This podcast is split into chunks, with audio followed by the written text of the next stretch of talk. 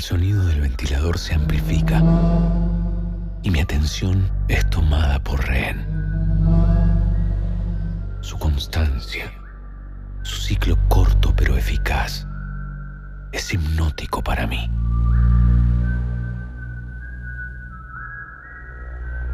Su sonido y yo, por unos segundos somos un enlace covalente implacable.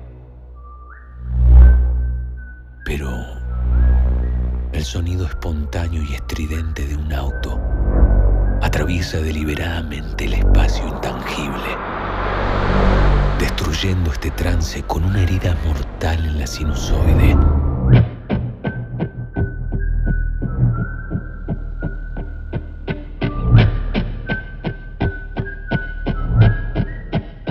Los autos. Las megafonías de los subtes. Las bisagras. Las alarmas de seguridad que se confunden con las aves. Las hamacas de aquella plaza. La fricción del viento en mi cuerpo. El estridente sonido del metal. Todo sonando dentro de mi cabeza. A medida que recuerdo sonidos, entretengo ordenándolos y sincronizándolos entre ellos. Y lo hago por diversión. ¿Qué? ¿Qué? ¿Qué? ¿No puedo hacerlo? Hay quienes cuentan ovejas. Y hay quienes sincronizamos sonidos en la oscuridad. Sonidos en la oscuridad.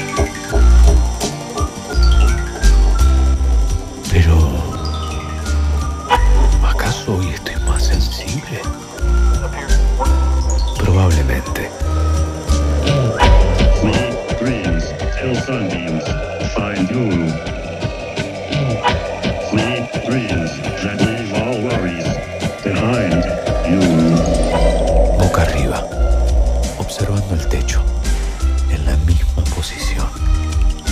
Sé que si miro el teléfono, no voy a parar. Instagram, emails, WhatsApp, Twitter.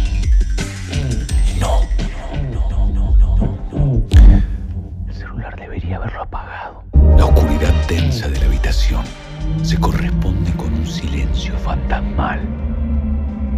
Pero un destello discontinuo de luz proveniente de la pantalla del celular se filtra de manera descarada, que como un faro titilante en el lugar más recóndito del planeta, me indica que las notificaciones llegan. ¡Qué curiosidad! ¿Qué estará pasando en mis redes sociales?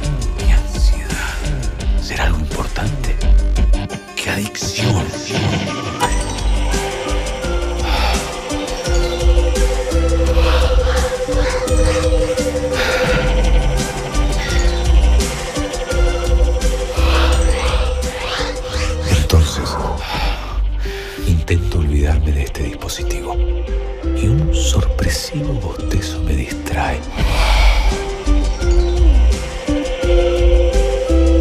Y me tapa un oído.